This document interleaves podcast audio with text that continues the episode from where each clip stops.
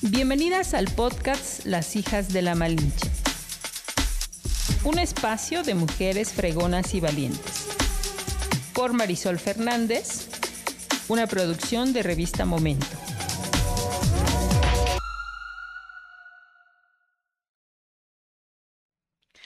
Hola, ¿cómo están? Buenas tardes, buenos días, buenas noches. No sé en qué momento nos vayan a escuchar, pero estamos de regreso. La verdad es que tomamos un pequeño receso y ha sido por mucha chamba, entonces, este, pues espero que nos puedan comprender. También de pronto eh, no podemos coincidir, entonces, pero muy contentas de estar aquí otra vez, de volver a tener a otra mujer extraordinaria que la verdad hoy, eh, híjole, me rayé. Ah.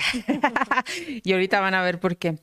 Pero bueno, muchísimas gracias. Estamos aquí y yo le quiero dar la más cordial bienvenida a una mujer que tengo la oportunidad de conocerla desde hace ya algunos años. De hecho, creo que la primera vez que tuvimos como un contacto más cercano fue cuando ella ganó el premio de ensayo en 2016, eh, Emanuel Carballo, y le entrevistamos para la revista Momento ya tenía un poco de información, pero la verdad es que a lo largo de estos últimos años pues hemos podido coincidir en algunas otras cosas. Así es que de verdad para mí es un honor tener aquí a Carol Espíndola.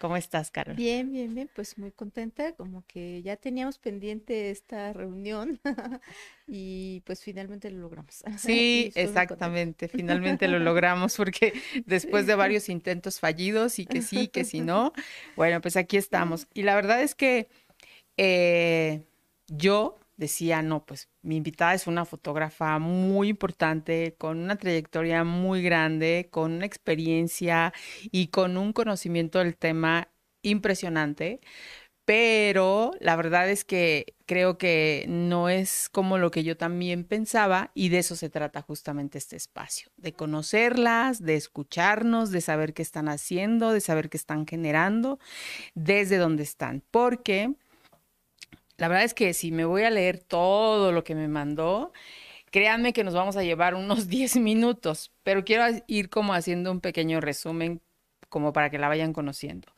De entrada, ella tiene la licenciatura en Ciencias de la Educación en la Universidad Autónoma de Tlaxcala.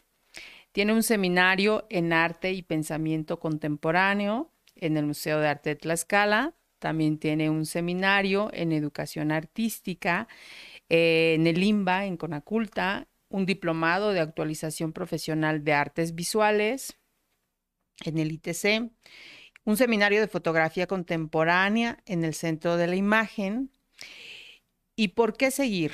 Cultura y arte a pesar de todo, un seminario que tomó en la UNAM. Y actualmente, o entiendo que esa es la parte donde estás ahorita, en la maestría en Pedagogía de las Artes en la Universidad Veracruzana. Entonces, toda esta es la formación que tiene Carol. Pero además, como yo les decía, yo solamente o, la entrevistamos a partir del premio. Aquí estamos hablando que tiene premio en 2023, en 2020, 2019, 2018, 2017, 2016 fue finalista del segundo concurso internacional de fotografía de San José. San José. En 2015 también tiene, es becaria del programa Jóvenes Creadores del FONCA. En 2014 gana el premio de Tlaxcala de Artes Visuales, categoría de fotografía. En 2005 el premio Tlaxcala de Artes Visuales, categoría fotografía. Entonces, la verdad es que tiene ya en su, pues en este andar varios premios y varias distinciones. Ni se diga de las exhibiciones colectivas, que también tiene bastantes y también exhibiciones individuales, publicaciones, que también es una parte importante que justo, pues yo la conozco porque gana un premio de, de este ensayo y entonces pues también escribes y también haces foto, ¿no? Y bueno, ponencias que también ha dado, que fíjense que ella estuvo en nuestro primer evento que hicimos de mujeres, nuestro momento, y eh, dentro de las invitadas, yo decía, tenemos que tener a una tlaxcalteca, ¿no? Y la verdad es que eh, creo que fue, la mejor elección que en ese momento pude haber hecho porque eh, la ponencia que, que dictó en esa conferencia, pues fue una conferencia de mucho aprendizaje que yo la verdad, este, pues también pude comprender ya muchas cosas del tema de la fotografía y, desde dónde ella ve la fotografía, que también esa parte es importante, ¿no? Eh, proyectos eh, curatoriales que también tiene, em, pero lo más importante, fíjense, esto, esto me, interesa mucho comentarlo porque creo que también eh, ese es la, el gran trabajo que hace. Además de ser directora de una escuela primaria, porque es maestra, entonces es directora del Laboratorio de Arte y Fotografía, LAFO. Es un espacio independiente dedicado a la formación de públicos para la fotografía y el arte contemporáneo desde 2011, desarrollando proyectos curatoriales y propuestas educativas para la fotografía y el arte contemporáneo, dirigido a niñas, niños, jóvenes y público en general. Codirectora de Munive Arte Contemporáneo, es una galería de arte contemporáneo con sede en Tlaxcala, dedicado a la formación de públicos para el coleccionismo y la educación para el arte contemporáneo. En resumen, pues eso es lo que yo les puedo platicar de nuestra invitada. Entonces ustedes díganme si no, me rayé. Carol, muchas gracias. No, no, muchas gracias a ti. bueno, pues a ver, a mí me, me gustaría que nos eh, compartieras justamente en dónde nace este, porque yo insisto, yo tengo una referencia tuya de como fotógrafa y, y obviamente de ahí se han desprendido muchas cosas, ¿no? Pero me gustaría que nos platicaras qué te marcó en la primaria, como para que empezara este camino de tu vida. Mm, pues fíjate que de la primaria me marcó mucho, eh, pues la misma educación. Yo recuerdo que, que pues es algo que, que cuento, ¿no? Que me acuerdo que estaba como muy estresada porque para mí sentía que era como un paso muy importante, ¿no? O sea, yo ya tenía dos hermanos mayores que ya habían ido a la primaria y, y es que eso también era como muy, este, y siempre, este, como muy destacados también ellos, ¿no? en la escuela, ¿no? Y entonces yo iba a entrar a la primaria y yo decía, no, es que tengo que aprender a leer porque cómo voy a entrar y me voy a quedar rezagada y no sé, como que estaba muy obsesionada con aprender a leer, te lo juro, este, y yo recuerdo, o sea, no sé si realmente aprendí a leer antes de entrar a la primaria, obviamente no lo creo, pero yo estaba como muy obsesionada con ver pues los libros que ellos tenían y mis papás también eran maestros de primaria, ¿no? Y entonces pues ellos tenían pues libros y materiales, ¿no? Y entonces yo como que quería este Bienvenida. Y pues, ser como una buena estudiante, ¿no? y recuerdo que sí, aprendí, mm, aprendí poco, porque todavía en aquel entonces me acuerdo mucho de mi maestra de primero, de primaria. Era ya una maestra mayor, ya era, tenía pues todo el, cabello canoso y de hecho caminaba un poco como encorvado, o sea, ya era mayor, ¿no? Recuerdo que ese fue su último año, o el, acaso el siguiente, después se jubiló. Mm. Y este, y me acuerdo que, mm, pues sí, supongo que sí aprendí a leer pronto porque me dijo, bueno, tú te vas a poner a enseñarle a estos niños, ¿no? A los que todavía no leen. Y entonces como que sentí desde ahí, eh, ya después cuando lo fue pensando, como que dije, ay, creo que este, pues ya era maestra casi que desde el primer día, ¿no? Este, en, la vida, ¿no? Y sí, me acuerdo que me ponía a enseñarle a mis, a mis compañeritos, ¿no? Me decía, tú los vas a enseñar a ellos y yo aquí, yo hago esta otra cosa, ¿no? Y entonces, pues me acuerdo mucho de este, eso, ¿no? Que fue como los primeros meses, ¿no? De la, de la primaria. Y ya después, este pues en realidad este muchas cosas, ¿no? Algo que también quizá no fue en la, en la propia escuela, pero sí porque tenían un piano. Había, yo estudié en la escuela José Fuertes de Domínguez de Santana Chautempan. Eh, y pues era una escuela que ya tenía pues bastantes años, ¿no? Que compartía como edificio con la escuela Niños Héroes, ¿no? Que es como la más, de unas de las más viejitas, ¿no? Y entonces como que había algunos edificios mm, viejos y cosas, ¿no? Por ejemplo, en el salón, en uno de los salones que más tiempo estuve había un piano me acuerdo que había un piano y de pronto lo tocábamos, siempre nos regañaban, pero nunca daban clases de piano, o sea, era un piano que estaba ahí olvidado y nadie lo... Era un objeto. Ajá, estaba ahí. De hecho, era un piano muy grande, o sea, estorbaba mucho en el salón, pero siempre estaba ahí, de pronto cuando nadie nos veía lo tocábamos.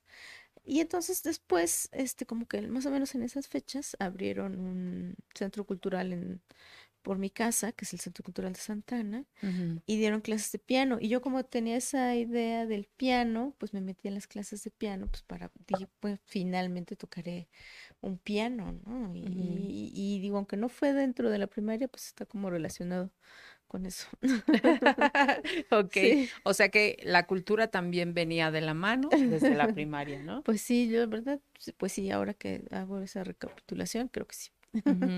Ok, y, y en esta, en este inicio de, de, como tú decías, pues desde un principio creo que yo empecé a ser maestra muy chiquita, que reafirmó que realmente tú quisieras estudiar justamente la carrera de educación. Eh, pues yo creo que, eh, pues ya ser mamá. Yo estudié eh, pues la licenciatura, digamos, de manera formal, hasta después de que mis hijas ya habían nacido, ¿no? Mis hijas, pues yo las tuve terminando la prepa, este, me casé, nos casamos mi esposo y yo, como que teníamos como esa idea de que de formar una familia y entonces pues nos casamos pues cuando los dos estábamos terminando la prepa, ¿no? Y pues sí, recuerdo que todos nos decían, no, pero es que cómo estudien, o sea, están mal, eh, como que lo que en ese, justo en ese momento pues era lo opuesto a lo que la gente estaba haciendo, ¿no? Pero nosotros dijimos, no, sí, van a ver que todo se va a poder, todo va a estar bien, no se preocupen. y sí. Todo va a estar bien. y este, y al principio estuve estudiando otras cosas porque yo quería eh, pues porque no había sistemas abiertos en esos años, que eran el año 2000, 2001, 2002, como que todavía no había pues como muchas cosas a distancia y eso, ¿no?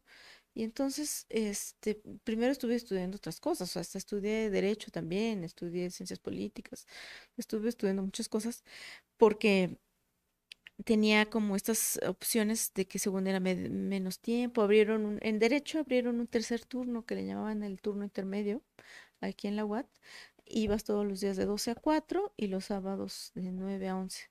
Entonces dije, ah, pues es un horario que más o menos puedo ir por mis hijas y así. También en ciencias políticas la estudié en la UNAM también, nada más iba los sábados pero ahí ya no pude ir por lo de mi, porque me enfermé y total que me prohibieron viajar y que no sé qué, ya. Y este, y, y pues yo como que, pues estaba educando a mis hijas, ¿no? Y entonces como que es algo que me gusta mucho, la enseñanza, la educación, ya, pues como había estudiado, este, en este centro cultural de Santana, eh, pues ya muchos años, pues prácticamente desde que lo inauguraron, hasta que tuve como 16, 17 años, pues estuve yendo a clases y todo, y en algún momento pues pasé también a dar yo clases de verano, ¿no? A los niños más chiquitos que yo, de iniciación artística, entonces era algo que ya estaba, ¿no? Yo más bien como que como que me resistía y quería hacer otras cosas. Claro. Y entré a estudiar la licenciatura en Ciencias de la Educación en la en la UATS en el 2000 ocho, ya no me acuerdo, no, 2006, no sé, algo así, o sea, ya que mis hijas ya tenían como seis, siete años. Vaya. creo que ahí está el, año, creo. bueno, el año que terminé. El 2010. Dice 2010. Sí, sí, sí. Ok. Y entonces, ¿cómo, ¿cómo enfrentas tú también ser una mamá joven? Porque fuiste una mamá muy joven. Sí, pues, pues como era algo que, que yo quería hacer, que yo deseaba hacer, pues realmente no, pues para mí nunca fue una carga, ¿no? O una imposición, o como que sintiera que, eh, que mi vida se acababa. Más bien eso era externo, ¿no? De pronto otras mamás o, o personas hasta de mi propia familia, o gente que te hacen sentir mal por ser este mamá joven, ¿no? O que por qué si tú tienes la oportunidad, si tus papás no te han dicho. Le digo, pues es que parece que siempre hacemos lo contrario de lo que nos dicen, creo, ¿no? Claro. que está bien. Porque mi papá siempre nos decía, no, no se casen, este, hagan sus cosas. Y yo, ahí voy y me caso, ¿no? no tengas hijos, ahí vas, ah, tienes hijos. Pero ¿por qué? Es, es, es bonito. sí, y entonces, en realidad todo eso me fue, me hizo darme cuenta, pues que sí había como un sistema que ahora, ahora para mí tiene nombre, que es este sistema patriarcal que no es que odies ser madre necesariamente, es que odias todas las cosas a las que te vas a enfrentar por ser madre y que hay limitaciones. Por ejemplo, cuando entré finalmente a la universidad en el sistema escolarizado, mm, recuerdo participar en el consejo estudiantil y proponer que hubiera guarderías este, para las estudiantes, ¿no? Que quizá, porque yo tenía hijas y yo decía, y, y, otras compañeras tenían esa necesidad. Este, eh, recuerdo una, no, no era mi compañera de salón, pero era de otro grupo, que iba todos los días con su bebé, porque en su casa le habían dicho, puedo decir una grosería, Ay, sí. le habían dicho que como ya tenía su hijo, ahora se chingaba y tenía que, si quería estudiar, se lo llevaba. Así, ¿no? Y entonces, y yo decía, pero no que ser madre es algo bueno, algo bonito, y la figura que todos queremos en México. O sea, ¿por qué la madre entonces tenía que, que vivir eso, ¿no? yo decía, ¿por qué? O que mi esposo, que trabajaba este, en el gobierno del estado y tenían, las mujeres del gobierno del estado tenían servicio de guarderías, él no podía llevar a las niñas a la guardería, porque decían que solo si la mamá estaba contratada, pero el pero yo decía, pero son sus hijas. Claro. Y no se permitía. Ahora ya, este, ya ese sistema de guarderías creo que ya lo permite, pero en ese entonces no se permitía. Y ah. entonces fue que yo me fui dando cuenta, dije, que había cosas, ¿no? Que decía, pero ¿por qué? ¿Por qué están mal, no? Y hace poco vi que en la UAT ya tenían en algunas facultades, este, guarderías, que eran igual como de servicio social, de la misma, este, pues de la misma universidad, ¿no? porque, pues, ¿por qué impedirlo, no? ¿Por qué uno no quiere ser madre? Pues por eso, porque sabes que no vas a poder, que va a ser difícil, que con quién vas a dejar a tus, a tus hijos, que, que, hay una sobrecarga de trabajo en el hogar, ¿no? Sí, sí, sí. Entonces, este, este,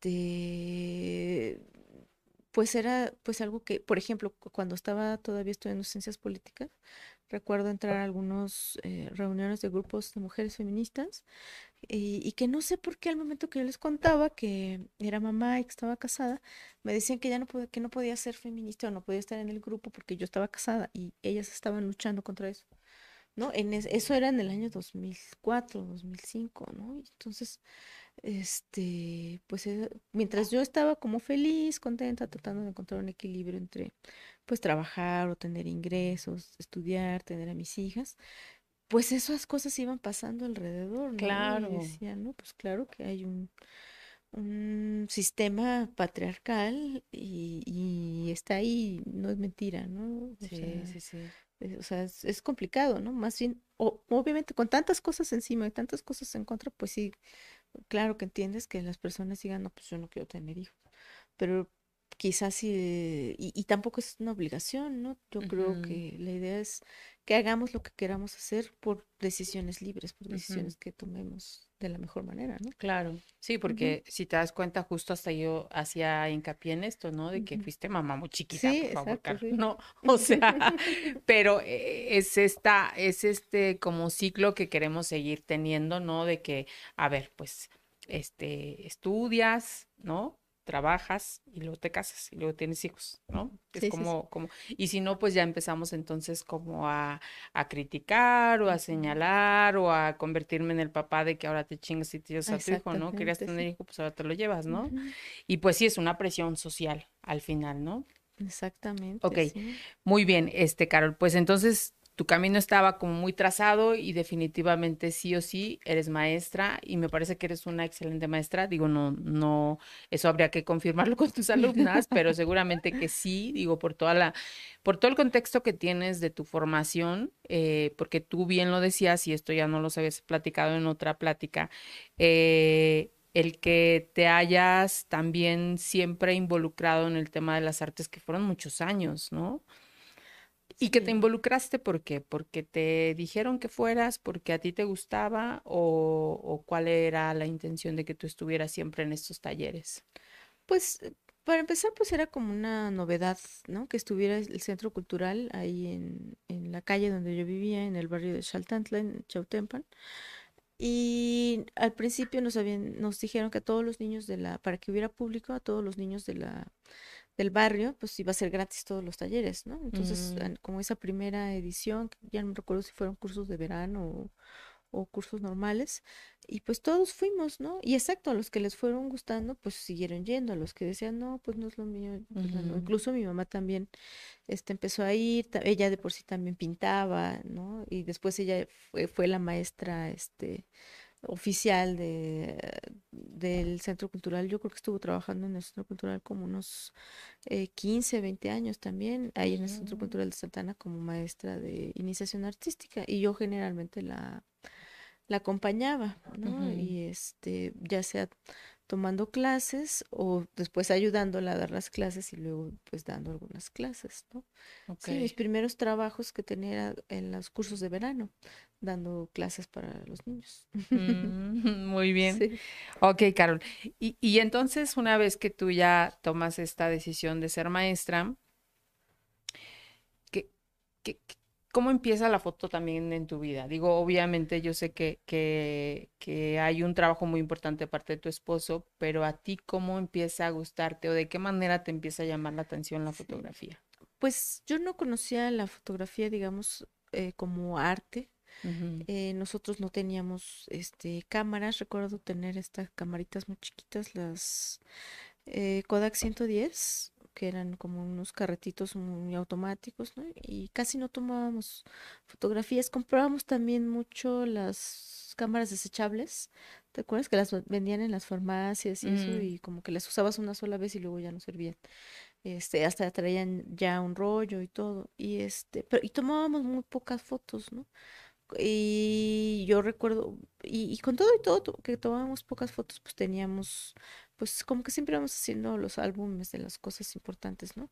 Pero aún así eran poquitas fotos, ¿no? O sea, cuando me casé y que pues me llevo mis cosas, pues saco todas las fotos que yo digo, no, pues estas son mis fotos y pues son así poquitas, ¿no? Un álbum apenas hay como de 50 fotos. Y entonces mis hijas eh, pues nacen o están ahí creciendo y digo, no, pues yo quiero tener fotos de ellas, ¿no? Entonces pues mi esposo que tenía cámaras y que ese era su trabajo, pues le digo, pues me empieza a enseñar a usar las cámaras para tomarles fotos a mis hijas, ¿no? Y mm. entonces, pues ya, entonces a partir de eso, ¿no? Pues empezar a tomarles fotografías a mis hijas, después, pues, este, pues empezábamos a comprar revistas de fotografía, ¿no? Como la revista Cuarto Oscuro o algunas que eran como que te enseñaban a usar las cámaras y eso. Pues para mí, o sea, lo, lo primero para lo que yo quería usar la fotografía era para tomarle fotografías a mis hijas y tener muchas fotos. Y eso pues se cumplió, pues ya tenemos un montón. O sea, el primer año teníamos como 10 álbumes, ¿no? De, de fotos. Ya después con la fotografía digital ya fuimos imprimiendo menos, pero también tenemos un montón de, de discos duros y cosas, ¿no? Este, todavía este nos pasó que se quemó uno de nuestros primeros este, discos duros y esas fotos sí las perdimos así de todo, ¿no? De, ya tomábamos como fotos de las ferias o del carnaval, ¿no? Y esas sí se perdieron, todos que son de haber sido como en el 2003, algo así. Pero bueno, ya que, ya que aprendiste a usar las cámaras y que tuviste esa experiencia de tomar fotos familiares, por decirlo así, eh, empiezas a, a, cambiar tu mirada, ¿por qué? Pues yo creo que empezamos a ir a, a museos, que fue algo que me, que nos gustó, que nos gustaba mucho hacer como de, de paseo, ¿no? De así de fin de semana, pues ir a museos, ¿no? Y aprovechando que te digo que íbamos a la Ciudad de México, porque él también estaba estudiando allá, íbamos a la Ciudad de México eh, los sábados, pues antes de regresar a Tlaxcala, eh, pasábamos siempre a algún museo, ¿no? Pues empezando por este, pues, no sé, Bellas Artes, todos esos. Y como que había mucho mm, como interés en, en la fotografía, ¿no? Como este arte nuevo. Había como recientemente, eh, creo que un aniversario por el por el natalicio de Álvarez Bravo, y entonces había como muchas fotografías. También Pedro Meyer puso una exposición muy grande en todo México, que incluso eh, trajo unas piezas a Tlaxcala, al MAT, que incluso las donó este, y formaron parte del acervo y como que había, mm, no sé, como que me llamó mucho la atención eh, la fotografía, ¿no? Como que había pues crecido experimentando este el dibujo, la pintura, la escultura, incluso eh, cuando estudié en el COBAT estuve en el taller de teatro igual unos, un, creo que dos semestres. Y este, fracasé en el taller de teatro totalmente, pero ahí estuve. y este, y como que nos gustó mucho, o sea, como que sentí que la fotografía, después como de haber explorado muchas artes, era donde me sentía como más, más cómoda, ¿no? Como que me gusta la, la cámara, utilizarla, cómo se ve en los museos, ¿no? Y entonces, este como que fue muy natural, ¿no? Pasar como de, pensar quizá en pintar o en algo así a, a, la cámara, ¿no? Y sobre todo usar la, la, fotografía digital, ¿no? Ya después empezar a hacer collage digital también. Entonces como que mm, como que todo fue muy natural, ¿no? Pasando, pasarse a la fotografía. Bueno, eh, ha sido muy natural, eh, Carol, pero si me lo permites, yo cuando como que hice conciencia, conocerte un poco más, fue cuando yo vi fotos que yo dije, no, no, no, no sé. O sea, fue como, como un choque entre lo que estamos acostumbrados a ver en un, en un museo, ¿no? De foto. Y que cuando yo vi lo que, lo que estaba viendo tuyo, eras tú. Sí, sí. ¿No? Y entonces dije, este, ay, qué, qué, qué valor, qué valor de hacer este trabajo, porque además cuando ya escuchas también cómo, cómo en qué consiste este proceso, porque tú también estás trabajando en algo que, que, me parece muy interesante y creo que, creo que ese fue el pretexto para invitarte en aquella ponencia, ¿no? De, de esto que nos toca otra vez estar presionados por la sociedad por tener unos cuerpos esbeltos, porque si no estamos, este, como la sociedad nos pide, pues entonces ya nos sentimos como este en otro espacio donde no somos reconocidas, donde no somos bonitas, donde este literal somos gordas, ¿no? Y yo te voy a hablar de mi experiencia. O sea, yo durante mucho tiempo y durante mi infancia, pues siempre he sido como, como les digo, un poco totopeada, ¿no? Pero el que te digan gorda sí es un término bastante fuerte, ¿no? Y a veces hasta, digo, yo terminé, no sé, creo que sí aceptándolo, pero sí es un término en el cual te sientes como, como, pues sí eres la gorda. O sea, tampoco eres la, no es la bonita de entrada, ¿no? Y, y entonces yo ver este trabajo que tú estabas haciendo, este, me hizo pensar muchísimas cosas, muchísimas, entre ellas como cómo tener el valor de mirarte, ¿no? Y de mirarte, este, y digo de mirarte porque a lo mejor yo me estaba viendo en ti, ¿me explicó? y, pero también de decir, yo sería capaz de tomarme una foto así, no creo, porque yo creo que no estoy preparada para que me vean así, ¿no? Y, y, a mí esa parte que creo que es lo que más me parece muy importante en tu aportación en la fotografía es esto.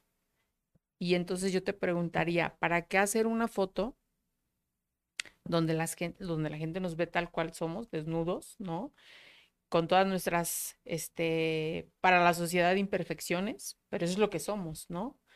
Y entonces, ¿cómo, cómo te decidiste hacer este trabajo, Carol?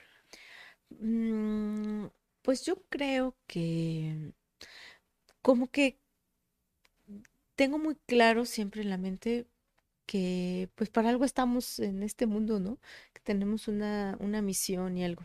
Y cuando empecé a dedicarme al arte y pues también a la docencia, pues yo me sentía como con mucha responsabilidad sobre pues las personas que están eh, pues junto a mí, pero también que vienen después de mí, ¿no? Y, y más con mis hijas, ¿no? Como que, como que siento que todo, y que te lo decía, ¿no? Incluso me acuerdo que así se llamó este, la entrevista de la vez pasada, con algo así como con esta idea de cambiar al mundo, ¿te acuerdas? sí, sí. Y entonces siempre siento eso, ¿no? Como que, pues, ¿cómo, qué, cuál es tu misión en la vida o de qué manera puedes cambiar al mundo, ¿no? Y como artista, es algo que luego te dicen, no, pues es que cuál es tu discurso, qué es lo que tú tienes que decir, por qué tu obra es importante, por qué es diferente. Y entonces como que estás, este, puedes de pronto estar obsesionado pensando en eso, pero más bien eh, empiezas como a ser como muy honesta contigo misma y, y ahí salió, yo recuerdo como que digamos, mis propios miedos o inseguridades, pues eran mías y no me importaban. O sea, como que yo las vivía pues en mí o en mi cabeza o, al revés. Pensaba en que, ¿por qué la gente no puede liberarse y dejar de, de pensar en, tal o cual cuerpo, o, que si alguien tiene tal o cual auto, o que si se viste de tal manera, o sea, ¿por qué no podríamos liberarnos de eso, no?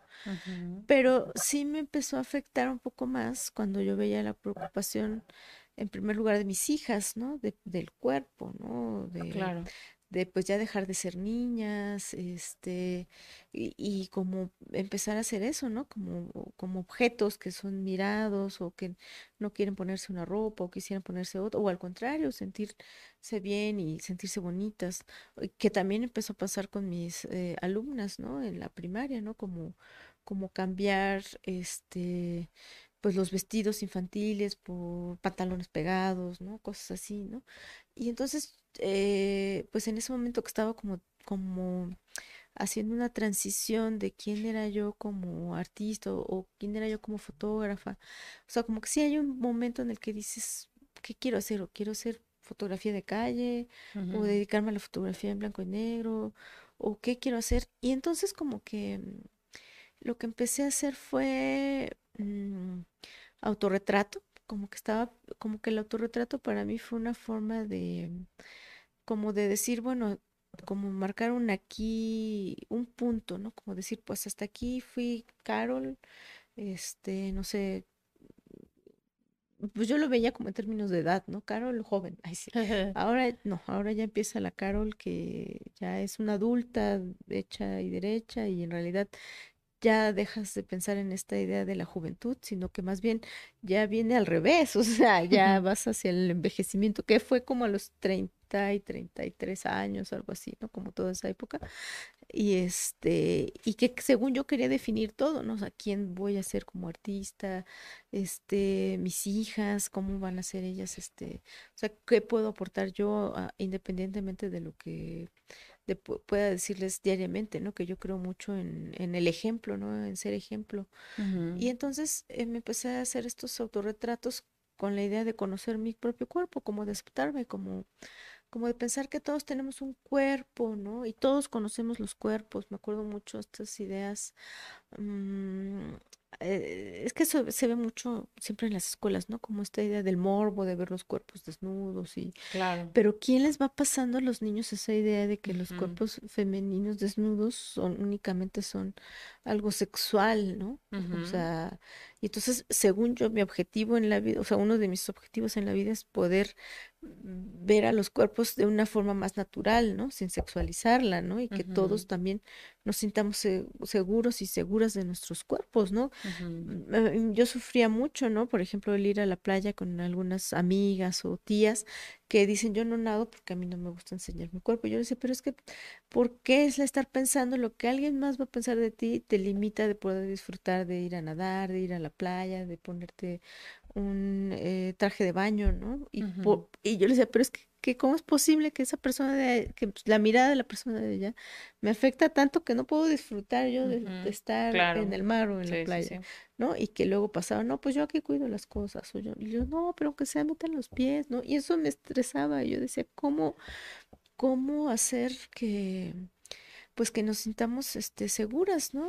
Y, y, en realidad todos esos primeros autorretratos, pues eran como parte de un ejercicio de este seminario de fotografía contemporánea que estaba estudiando, que yo no sabía si finalmente el proyecto iba a ir hacia allá o no, o sea, simplemente quería, o sea, yo lo hice como un acto de de quererme a mí misma, ¿no? Como de abrazarme de alguna forma, como lo dijiste, ¿no? De verme desde afuera, de verme y pero justo al compartirlas con algunas compañeras, este, fotógrafas, pues me gustó lo que ellas este, decían, ¿no? Que lo que ellas habían sentido. Entonces sentí, para mí fue como una señal de mm. que era un tema importante, que, que, que pues si ya me había aventado a hacerlo y mostrarlo con ellas, pues quizá, pues así es el arte, ¿no? O sea, hay que, eh, pues como como yo me imaginaba como darse el salto al precipicio, ¿no? En, un bungee, ¿no? Algo así. Sí, sí, pues sí,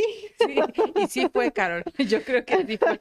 Ahora, yo te diría, fue ¿cuál fue tu, tu, tu experiencia en, en, este ejercicio? O sea, eh, digo, no sé si, si recuerdas la primera impresión, pero ¿qué sentiste al verte tú? Mm, pues al principio estaba como muy incómoda porque yo sentía que esa percepción que tenía de mí, que aparte eh, recuerdo que en algún momento eh, algún maestro nos pasó un, que pasa mucho ahorita con los selfies y los filtros, ¿no? De Instagram, que la percepción que tenemos de nosotros mismos, pues siempre somos más guapas o más guapos, ¿no? y, y, lo que pasó con las fotos de Instagram o los filtros, pues es que efectivamente nuestra foto de perfil, pues siempre salimos más guapos que cuando nos ven en persona, ¿no? sí. sí, ya no se parece. Exactamente, dice, ¿qué pasó? Ya no, ya no se parece. Claro. Y entonces, este, pues es lo que yo quería hacer como, como verme bien.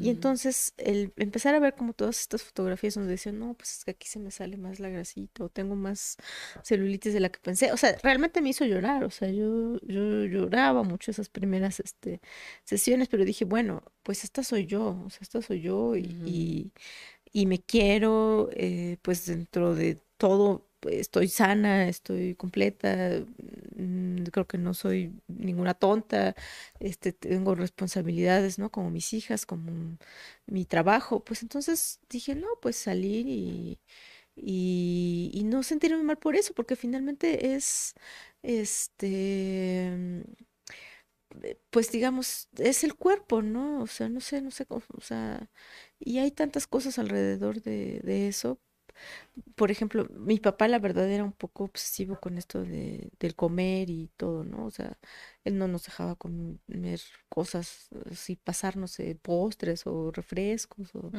o, que comiéramos galletas o, o sea, no, o sea, él siempre nos tenía nuestras porciones muy bien. Este, incluso él hizo físico-culturismo culturismo muchos años, este, y pues siempre corría, siempre hacía ejercicio, ¿no? Y este, y por ejemplo, digamos, él llevando el control de la alimentación así de sus hijos, o sea, yo era gorda, ¿no? Y los demás no, entonces yo decía, pues es que, o sea, no sé, de veras que no, no lo hago por molestarte. Así soy. sí. exacto, pero, pero yo, yo digo, Carol, tú, empiezas este trabajo y, a mí me parece que eso es muy importante porque justo de verdad eh, eh, no tienen idea, yo creo, o no tenemos idea de la cantidad de cosas que pasan alrededor de nuestro cuerpo. O sea, de las decisiones incluso que a veces yo creo que tomamos por nuestro cuerpo. Sí. Por cómo, por cómo nos miran y por cómo, lo peor de todo es cómo nos miramos nosotros. Sí, sí, sí. Porque en esa parte, como tú dices, y, yo, y yo decía, pues seguramente no fue fácil y lo acabas de confirmar. Obviamente lloraste, obviamente dijiste, este, porque seguramente esto era lo que no quería ver la sociedad, ¿no? No lo que tú querías. Porque al final creo que también fue como muchas mujeres lo hacen, Carol, de en ese momento, pues la única que se tenía que echar ánimos era tú.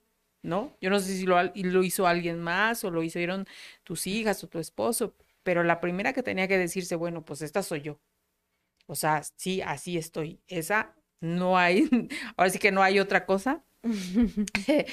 pero, pero levantarte y no solo levantarte, sino mostrarlas al público, que yo insisto de verdad, cuando yo lo, yo vi la primera vez una foto tuya completamente desnuda, de verdad que para mí fue una, este, pues una impresión en el sentido de, de, de primero siempre pensar que el cuerpo que voy a mirar está perfecto, ¿no? Y no, no porque el tuyo no esté perfecto, porque eso me dice a mí la sociedad, ¿no? La sociedad me dice, no, pues el cuerpo que tienes que ver es bonito, esbelto, cero celulitis, ¿no? Nada de lonja, ¿no? Entonces es impensable que uno pueda tomarse una foto así, porque entonces no formas parte de, de, lo que la sociedad te pide y te, te dicta, ¿no? Y yo insisto, fueron tantas lecturas las que para mí estaban en ese momento que cuando yo después escuchaba por qué había pasado todo esto, yo decía, sí, claro, o sea, pues no somos capaces de vernos así, no, no somos capaces de apreciar lo que yo soy como mujer, porque, porque obviamente este es el cuerpo, pero hay muchas cosas que no, no necesariamente son el cuerpo, ¿no? Entonces empezar, porque yo insisto, en el proyecto que creo que a partir de ahí empiezas, es lo que sigues haciendo. Proyecto fotográfico este, sobre el cuerpo femenino, ¿no? Sí, sí, sí. Y, y ya de ahí, pues fue como que solamente quiero este, hablar eh, del cuerpo femenino, ¿no? desde múltiples este, perspectivas, pero sí, o sea, realmente, pues empecé a conocer pues, a otros artistas que antes que yo habían estado trabajando el tema, o incluso al mismo tiempo, ¿no? Y eso también fue interesante, ¿no? Porque, este, como que varias mujeres alrededor del mundo, pues están trabajando también con este tema desde distintas disciplinas, ¿no? La fotografía, este, la pintura, el dibujo, la literatura, ¿no? Este, como como todas estas ideas de las mujeres que no, que no son perfectas por alguna causa, ¿no? Por temas de discapacidad, por temas de el color de la piel, por temas de lenguaje, ¿no? Entonces, este... El pelo. El, no, o sea, hay todo un tema con, con las mujeres negras, este, con el tema de la...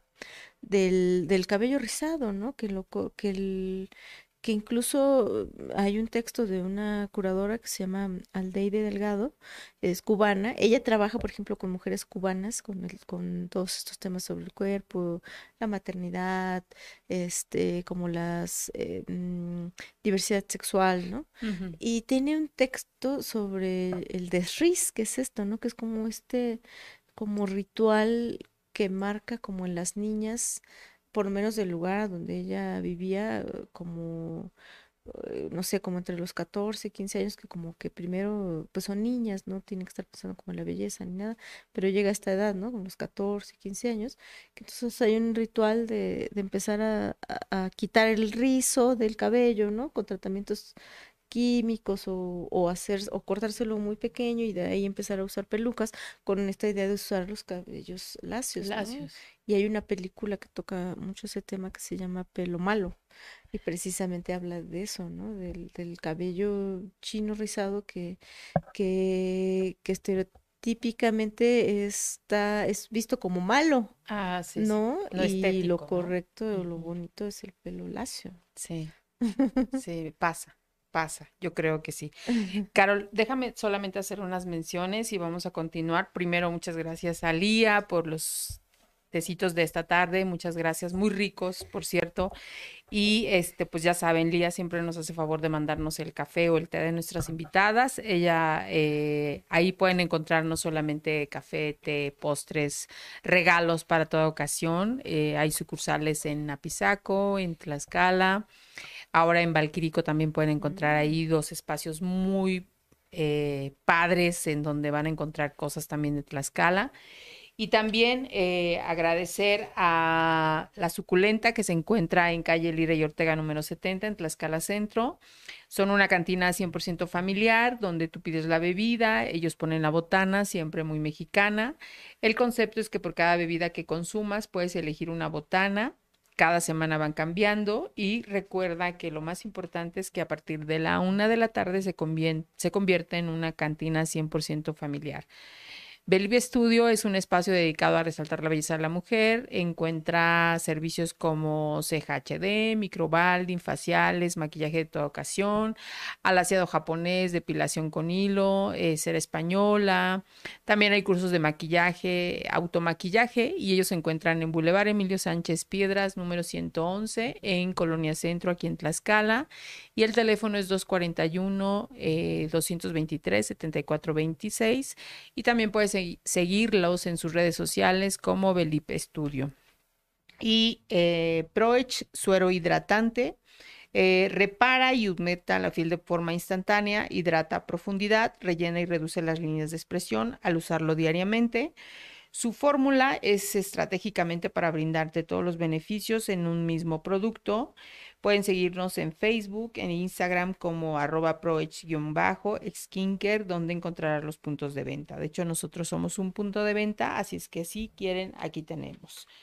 Pues bien, Carol, a mí me gustaría preguntarte con este ejercicio que tú hiciste de manera personal y que como tú dices, de manera eh, alterna también te encontraste con otras artistas que también estaban haciendo lo mismo. ¿Cuáles fueron las lecturas que tú encontraste al hacer este, esta, este tipo de trabajo? Eh, sobre artistas, bueno, mm, a mí me gustó mucho todo lo que ha estado haciendo una curadora en México que se llama Karen Cordero. Eh, mm, y también, digamos, es que es como que trabajan mucho en conjunto. Eh, Mónica Mayer, que es una artista feminista, pues es pionera del arte feminista en México.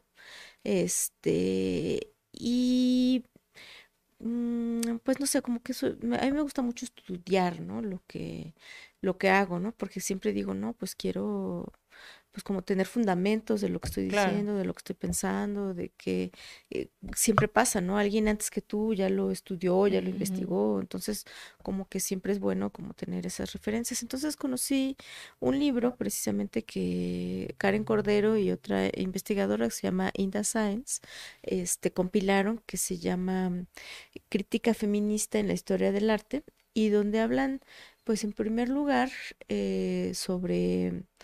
Eh, hay, un, hay un ensayo que escribió una investigadora artista que se llama Linda Nocklin, que se llama ¿Por qué no han existido grandes mujeres artistas?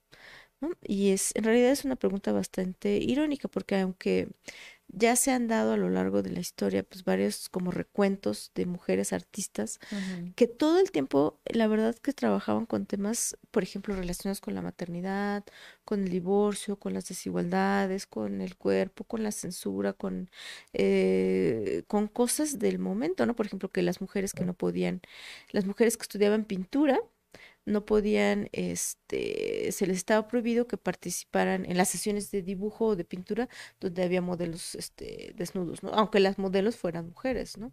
¿no? Y entonces hay ensayos sobre eso, ¿no? Como estas mujeres artistas estaban trabajando, ¿no? Y entonces, este, pues en realidad me he enfocado mucho en estudiar eh, todo esto, ¿no? O sea, sobre el cuerpo, sobre eh, el feminismo, ¿no? Y ahí como que siempre voy hacia atrás.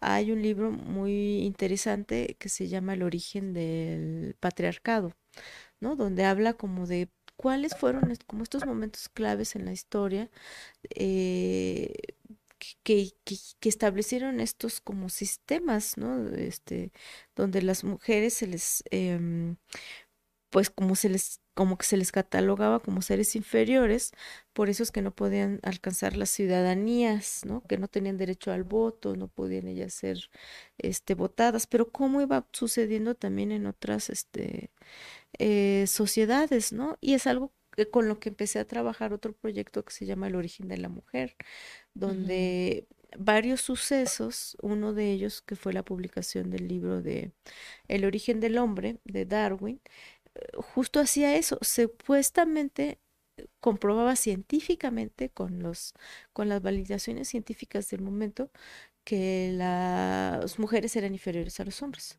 ponían en una misma categoría que estaba horrible. O sea, aquí el hombre, el hombre, el hombre, el hombre, la humanidad a la que ellos se refieren son a los hombres blancos eh, conquistadores, ¿no? Porque ya estábamos en este momento en estas etapas como de las grandes conquistas y colonias, ¿no? De, de los imperios, ¿no? El británico, este, pues España, ¿no? Todavía, ¿no? En, en sus colonias. Este, y entonces, este, y todos los demás eran menos todos eran inferiores, las mujeres, los niños y los salvajes. Por los salvajes se referían a, a, América, todos los que vivíamos en América, a todos los que vivían en África, o sea, todos los otros continentes a los que ellos estaban conquistando. Y así lo dicen sus libros. Estas personas eran los, los, salvajes mm. y entonces éramos inferiores, ¿no? Y hacían estudios este, de cuánto medía este, el cerebro y sí, claro, por eso es que son. Y entonces hay, por eso de ahí vienen todos estos estudios como que a la fecha tienen este, repercusiones en la medicina, por ejemplo, o en la biología, pues que establecieron eso, ¿no? Que las mujeres eran inferiores y que su cerebro era mejor y que estas diferencias que, o sea, yo todavía cuando iba a la secundaria, este prepa, se hablaba del sexo débil, ¿no? Y era aceptado totalmente, ¿no? ¿No? Y entonces, este, y, y en realidad he encontrado un montón de mujeres que escribieron cosas del mismo libro de Darwin en el 1800 y tantos que fue publicado, a los cuatro años le contesta una mujer con otro libro, publica un libro donde le dice en qué cosas está equivocado y por qué no es verdad. ¿no? Porque son este, iguales. Y aunque logra ella en ese momento que se, ser reconocida en ciertos sectores y le dan incluso una medalla y no sé qué, pues finalmente su libro nunca es publicado, ¿no? Como el otro, ¿no? Que en todos lados. No tiene el alcance tampoco, ¿no? Exactamente, ¿no? Y es un libro prácticamente desconocido. el, el, libro se llama este, La naturaleza a través de los sexos. Y dentro de este, este, mismo proyecto que hago, Ah, pues hago unas traducciones del libro porque el libro está en, inglés, pues y mi, te digo, mi misión, o mi objetivo, pues es cuando presento las exposiciones o la foto, este, pues trato también de leer el libro, ¿no? Ella se llama Antoinette Brown Blackwell y, y pues en realidad hay mm, pues mucha información, de pronto es, es, es, es, es como demasiada, ¿no? Y me gusta siempre como llegar al, al origen, ¿no? De cuál fue como ese primer libro, ¿no? Mujeres este, negras que también han escrito mucho. Aquí en, en México, eh, pues principal, sobre todo en el arte, principalmente pues esta artista, ¿no? Mónica Mayer, ¿no? Que ha estado trabajando con el tema del pues del arte y también como de romper los esquemas de qué es o qué no es el arte, ¿no? Este, igual hay una escultora que hace poco este, y me apena mucho no recordar su nombre, este, contabas la historia, ¿no? De que eh, cuando entra a la escuela de arte, este, lo que hoy es la FAT de la UNAM, este, les dicen, bueno, que ella puede dibujar y pintar, porque principalmente las mujeres como que les decían, ah, pues pintar y dibujar está bien, no, no molesta a nadie. Pero escultura no, decían, la escultura es para los hombres. ¿Y por qué quieres ser escultora, no? Y así, ¿no? Y entonces siempre hay estas cosas, ¿no? Que, que digo, ¿cuándo, ¿cuándo se va a cambiar? claro. Ahora, ¿tú crees que con este trabajo, eh, Carol, podemos... Eh, digamos, eh, tocar a las, a la, al, público que va y observa una obra, porque también eso sería interesante eh, ver qué, ha sido para ti, como los comentarios de la gente que va siguiendo, como el trabajo que tú estás haciendo, desde, no sé si, si lo pueda o te haya tocado con tus alumnas, pero sí con el público cercano que de pronto tienes y sabes que está siguiendo tu obra. ¿Qué leen? Pues, este, bueno, yo ya eh, doy un taller que se llama Taller de Fotografía Feminista. Y lo he dado desde niñas hasta mujeres de cualquier este interés, aunque no sea la fotografía o el arte, o, específicamente para este mujeres fotógrafas.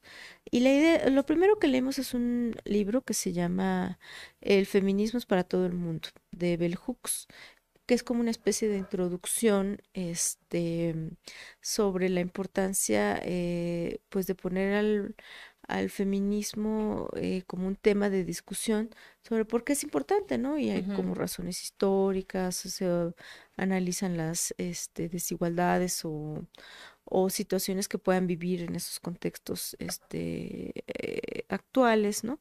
Porque de pronto hay personas que dicen, no, es que eso ya está, ya todos somos igual, sí, sí, los salarios ya están, ya, pero no es cierto, o sea, yo creo que todavía hay muchas cosas por trabajar, muchas cosas por hablar, ¿no? Por, este, por, en las que todavía podemos, este, eh, mejorar, ¿no? Hay quien dice, no, es que ya está, es que las mujeres, este, no como se quieren este volver hombres. Y le digo no o sea es que y yo por eso creo que tenemos que involucrar a todo el mundo o sea hombres y mujeres niños niñas por igual porque creo que a veces sucede que nos concentramos mucho en la educación de las niñas o de las mujeres pero claro si no formamos a la otra parte pues sí viene una diferencia una discusión no claro. Me ha tocado mucho este pues como ver, incluso a veces acompañar a parejas jóvenes, donde pues tienen esta discusión sobre el dinero, ¿no? Sobre que sí, o que la mujer debe trabajar. O, todavía está esta situación de que te vas a casar,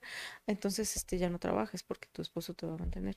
Y, y entonces, o sea, yo por eso digo, no se han discutido, o sea, no se han terminado esas discusiones. Claro. O sea, la, que afortunadamente las leyes han cambiado y hay otras cosas, pero en realidad yo creo que en la convivencia diaria es donde todavía hay mucho por, por hacer y trabajar, porque eh, platicando con las mujeres o los textos, las mujeres se insertaron al mundo del trabajo sin problema, ¿no? respecto de lo que venía sucediendo antes de los años 50, ¿no? Que solamente era lugar. Bueno, las mujeres se insertaron al trabajo, se insertaron a las universidades, pero ¿qué pasa con los hombres? Los hombres se han insertado a los trabajos del hogar, este, al cuidado de los hijos, o sea, entonces es como que, como que por eso yo creo que es para todos, ¿no? Es para todos. Eso es lo primero que hacemos. Y después vamos estudiando como algunas eh, obras o piezas de arte eh, pues relacionadas con el tema del feminismo, ¿no? Y que generalmente tocan esto, ¿no? Cuestionan el cuerpo, cómo se ve desde fuera, este, pues estos temas de la maternidad o la igualdad, o incluso este temas como de la esclavitud, ¿no? Y esas herencias, este, pues principalmente en los países, este, pues colonizados, ¿no? y, y, todo lo que tiene que ver con el, con el racismo. Hay una mm, hay un trabajo importante con estas palabras que a las mujeres se les dicen y que las estigmatizan, como la palabra gorda, ¿no? ¿No? O, o, otros tipos de estigmas, ¿no? Recuerdo haber tenido algunos. Hacemos un ejercicio donde hacemos eso, ¿no? Como, ¿qué, ¿cuál es esa palabra que por ser mujer te ha dicho? Porque va en relación a una pieza de un artista, eh, que es un video que se llama Me llamaron negra, ¿no? Y cuenta por qué le llama negra y dices que yo no sabía que era negra, en ese sentido del, del desprecio o de la imaginación. Y entonces hacemos el ejercicio de que ellos digan, pues, ¿cuál es esa palabra que, que se les ha dicho, ¿no? Recuerdo mucho de una mexicana que vivía en Australia que le decía narca para todo, ¿no? entonces, porque era mexicana. Sí, sí, sí. Oye, Carol, y, y, bueno, pues el tiempo se nos está acabando, pero no quisiera este, hacerte esta última pregunta para que pasemos a nuestra sesión de cartas. ¿Cómo vives el feminismo? Mm, pues yo lo vivo como, eh, pues como algo cotidiano, natural que hago, como, pues como, para mí es como un símbolo de libertad. ¿No? O sea, yo creo que a partir de la libertad, tanto de hombres como de mujeres, eh, podemos tenerlo, porque también los hombres pueden liberarse de esas cargas pesadas que traen de ser duros o fríos o, o, pensar que no pueden eh, hacer lo que quieran porque tienen que dedicarse al trabajo 200% y no pueden jugar con sus hijos. O sea, yo creo que para mí es como un acto de libertad, ¿no? O sea, para mí inicia con la libertad y que es algo para, para todas y para todo el mundo. Ok, y ahora, eh, antes de que pasemos a las cartas, ¿cuál será, cuál es tu misión ahora, Carol? Mi misión ahora es, este, pues poder como difundir esta idea de libertad, ¿no? Y este, y, y pues, no sé, seguir creando, seguir todavía llegando a más personas, poder, este, pues compartir con otras personas esta idea de, de, de la libertad, ¿no? De que cada quien decida qué quiere hacer y, y, y que, el, y que sienta que es capaz de hacerlo, ¿no? Porque a veces hay mucho miedo, ¿no? En decir, no, pues es que yo no puedo porque soy de la escala, yo no puedo porque soy mujer, yo no puedo porque no tengo dinero. Y yo creo que siempre, o sea, claro que hay limitantes, pero creo que podemos hacer pues todo eso que, que queramos si pues si lo deseamos, ¿no? Obviamente hay un montón siempre de barreras y cosas que hay que, que hacer, pero pues creo que, eh, que, que, es mejor a, a pensar que, que, que, hay imposibles, ¿no? Que o que estemos frustrados, ¿no? En cualquier sentido. Claro. Muy bien, Carol. Pues vamos a pasar a nuestra sesión de cartas. No sé si gustas escoger unas cuatro, me las vas pasando y te voy haciendo las preguntas. A ver, vamos a ver. Ah, te las voy pasando. Sí, sí, sí, si quieres, para que empecemos. Ok, bueno, dice la primera, ¿qué diferencias sientes que te alejan de tus amistades? Pues yo creo que es el mal de este tiempo, este, pues que no hay tiempo a ese. hay mucho trabajo, ya está hay un montón de memes, ¿no? Sobre este, aquí planeando la reunión con las amigas y nunca y todas este ya en calaveritas. Este, pues básicamente es la, la, la falta de tiempo, ¿no? Pero creo que afortunadamente se va se va, sobre todo me acuerdo que con la pandemia, ay sí ya fue como que ya no te veías con nadie, de pronto hablas por teléfono, pero este ya ya se va retomando. Sí, afortunadamente. Sí, sí. Bueno, dice otra pregunta, ¿cuál es la mentira más grande que has dicho? Bueno, no sé si la puedes compartir, pues, ¿verdad? Mm, pues no sé si es mentira, pero es algo que siempre me hace como eh, como que siento que no, como que le estoy ocultando algo a alguien, ¿no? Porque es que siempre les digo que mi acta de nacimiento es de Puebla, pero es que yo siempre he vivido en Tlaxcala, he sido de Tlaxcala, eh, y entonces a lo mejor la mentira es decir que soy de Tlaxcala, no, yo soy tlaxcalteca, se los juro.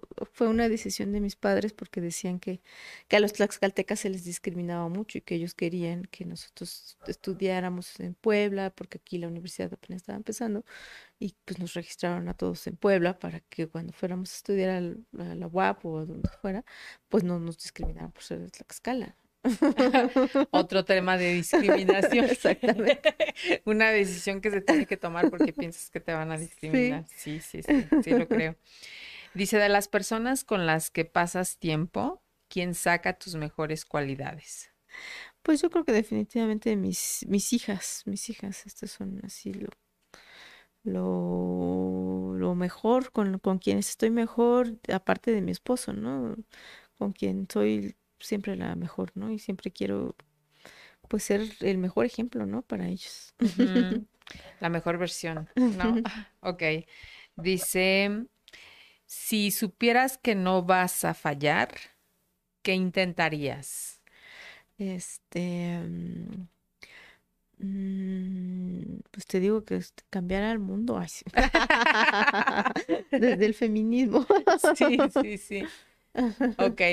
Oye, Carol, pues a mí me gustaría que justo tú les dieras un mensaje a todas las mujeres que nos siguen desde este trabajo que haces tú. Em, bueno, de entrada yo las invitaría primero a que sigan sus redes también de Carol, porque de alguna manera ustedes también van a poder conocer ahí todo el trabajo que hace desde las artes, desde, como ella decía, como gestora cultural, eh, de este espacio también que no pudimos hablar, pero que si nos platicas un poco del espacio que tienes de arte contemporáneo y que, que, podemos encontrar ahí, Carol. Este, bueno, pues les cuento rápido. Del AFO, en junio, vamos a inaugurar una exposición documental de las actividades que hemos hecho los últimos 10 años. Entonces, pues podría ser una buena oportunidad para conocer este como rápido, ¿no? Todo eso. Y que va a ser en el este, va a este ser en exactamente, va a ser en Munive Arte Contemporáneo. Munive Arte Contemporáneo es una galería que está en la calle Independencia, eh, en el número 33, está súper cerquita de la Plaza de Toros, ¿no? O sea, pasa cruzando la calle, este pasando a la Plaza de Toros y este eh, la galería es de Amilcar Rivera, Munive, que es una artista tlaxcalteca que actualmente se encuentra viviendo fuera de México. Y precisamente por eso, como estaba fuera, pues nos invitó, tuvimos la oportunidad de conocerlo cuando inauguró la galería, no lo conocíamos, o conocíamos un poco de su obra, pero no lo conocíamos en persona. este, y empezamos a, a, ir a algunas actividades, dimos un taller, llevamos otro taller y pues como que íbamos regularmente a la galería. Y entonces cuando se fue, este, pues como que tenía la intención de regresar, pero como que ya no, como que pues lo ha atado allá, pues el trabajo, la familia, entonces no, no, no regresa, pero tampoco quería dejar que el espacio se olvidara, ¿no? Entonces pues nos invitó a, a codirigirlo junto con él, él digamos como que a la distancia, y pues lo que nosotros vamos haciendo es pues programar qué exposiciones se van a presentar, este, los eventos, que nos invitaron a participar en las noches de museos, entonces pues vamos haciendo actividades para las noches de museos. El próximo sábado 20, este, no sé qué día se ve el programa, este, tenemos una una sesión de dibujo, ¿no? Con el artista que está exponiendo actualmente, ¿no? Y entonces vamos, este, pues tratando de hacer eh, actividades que involucren a la gente en relación con el arte contemporáneo, ¿no? Creo que, ah, porque algo que, que nosotros, eh, junto con él, con, con, Amilcar, nos interesaba era como hablar del arte contemporáneo, porque eh, se sabe mucho de, o, o, identificas fácilmente el arte, no sé, del Renacimiento, el arte barroco, uh -huh. incluso el arte moderno, pero para nosotros era importante hablar también del arte contemporáneo porque de pronto hay como esta idea de que el arte contemporáneo es basura, ¿no? O que el arte contemporáneo, hay un término por ahí que se maneja que es el amparte, como que este, este es falso o quieres engañar a la gente, ¿no? Uh -huh. Y para nosotros era importante, pues, y por eso lo especificamos siempre, ¿no? Que es un espacio de arte contemporáneo, mm, okay. porque queremos, pues, hacer estas actividades de formación de públicos, ¿no? Uh -huh. De que sepan pues quiénes son los artistas contemporáneos, por qué es importante el arte contemporáneo eh, y generalmente en las noches de museos o en algún en algún día que así destinemos eh, hacemos un taller o una sesión y la, las personas pueden ir haciendo también estas prácticas para comprender pues que el arte contemporáneo pues es precisamente como esta mm, pues manifestación de la actualidad, pero que en realidad viene como desde 1920, o sea, ni siquiera es como que de ayer, uh -huh. este, y que ya tiene sus años en el mundo y que y que pues nos gustaría que conozcan pues a los principales artistas, que se hace, como encontrarle ese gusto también a este tipo de arte, ¿no? Entonces claro. por eso lo, por eso lo hacemos. E, es decir, siempre tienen actividades. Siempre hay actividades. Okay. ¿no? Y está abierto de El horario el, de la galería de que está abierto al público es de jueves a domingo de 12 a 6. Todos, ¿no? A menos que haya algún periodo vacacional por ahí, eso, uh -huh. pero todos. Okay. Participamos en las noches de museos, que son este todos el último miércoles de cada mes, uh -huh. y siempre tenemos alguna actividad. Excepto creo que el próximo, porque vamos a estar precisamente en montaje, entonces uh -huh. no vamos a este a tener este, esa noche, pero este, siempre tenemos alguna actividad y también algo que nos ha interesado es hablar como del coleccionismo, ¿no? Que a nivel mundial es un tema interesante porque tiene que ver con el, el valor eh, del arte, no solo en términos económicos, sino dentro de lo que representa en la historia del arte. Uh -huh. Y a nosotros nos, nos, interesa fomentar el coleccionismo de artistas locales, en primer lugar. Claro. ¿no? O sea, todos los uh -huh. artistas con los que trabajamos y vendemos este, su obra con este ánimo de coleccionar, no con el ánimo solamente de de que tampoco es un conflicto ¿no? de, con el, lo, lo, decorativo pero con la idea de que tiene un valor para ti como persona, ¿no? El uh -huh. coleccionar arte. Pero bueno, eso es un algo que pues vamos trabajando ahí en el espacio. Ok. Muy bien, Carol. Pues ahí está. Yo insisto, eh, la verdad es que vale la pena seguir a Carol en sus redes que seguramente siempre van a estar viendo información que tiene que ver con todo el trabajo que viene haciendo. Eh, ha sido un gusto tenerte una vez más aquí, ahora en Las Hijas de la Malinche, y que la verdad yo tenía muchas ganas de que estuviera con nosotros porque de verdad es una mujer que eh, aporta y aporta mucho y eso se agradece porque cuando uno está trabajando desde donde lo que uno conoce, como en este caso tú como maestra, pero sí también con las artes, pues creo que también se van tocando eh, y moviendo, este, cuando haces un clic con otra persona, con lo que ve, ya es ganancia. ¿No? Creo. Sí, sí, sí. No, no. Y aparte, este, el taller que doy de fotografía feminista se llama Malinche, entonces dije, no, aquí tengo que estar. Ay, sí. ah, vayamos organizando un curso de, de, de, fotografía que me encantaría, porque además este, yo creo que sí, sí o sí, de verdad que es un, un, es un ejercicio. No necesita uno conocer mucho ni saber mucho, pero creo que valdría la pena tener como este acercamiento y, y esta mirada también de vernos distintas y distintas en el sentido de que todas somos distintas, nadie nos parecemos, entonces cuando hacemos este, cuando aceptamos, creo, de lo que somos de cómo estamos conformadas y de que realmente la primera que te tiene que apreciar eres tú, la primera que nos tenemos que querer somos nosotras, eh, pues eso ya es ganancia. Así es que yo creo que sí valdría la pena. Hay que organizarnos, Carol. Sí, Mira. hay que organizarlo y lo hacemos. Ok, pues muchísimas gracias, Carol. Gracias por estar con nosotros. Eh, seguramente habrá otra segunda invitación porque Carol siempre tiene cosas que compartir y siempre tiene que cosas, es, siempre está haciendo muchas actividades. Como ella decía, efectivamente lo que nos agobia es el tiempo pero también gracias a ustedes por seguirnos, por esperarnos, porque nos tardamos un poquito con los podcasts, pero ya estamos de regreso, estamos a punto de también terminar nuestra sexta temporada, así es que gracias por compartir, gracias por sugerirnos, eh, una disculpa a las que están esperando para que podamos grabar, también gracias a Fede que hoy nos acompaña en controles, a Ali que también está aquí con nosotros, un saludo a Legna que está un poquito enfermita, muchos saludos y muchos apapachos y que regreses pronto con nosotros.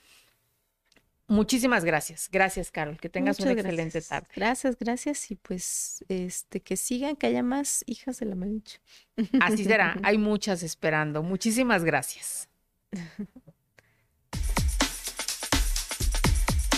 Bienvenidas al podcast Las hijas de la Malinche.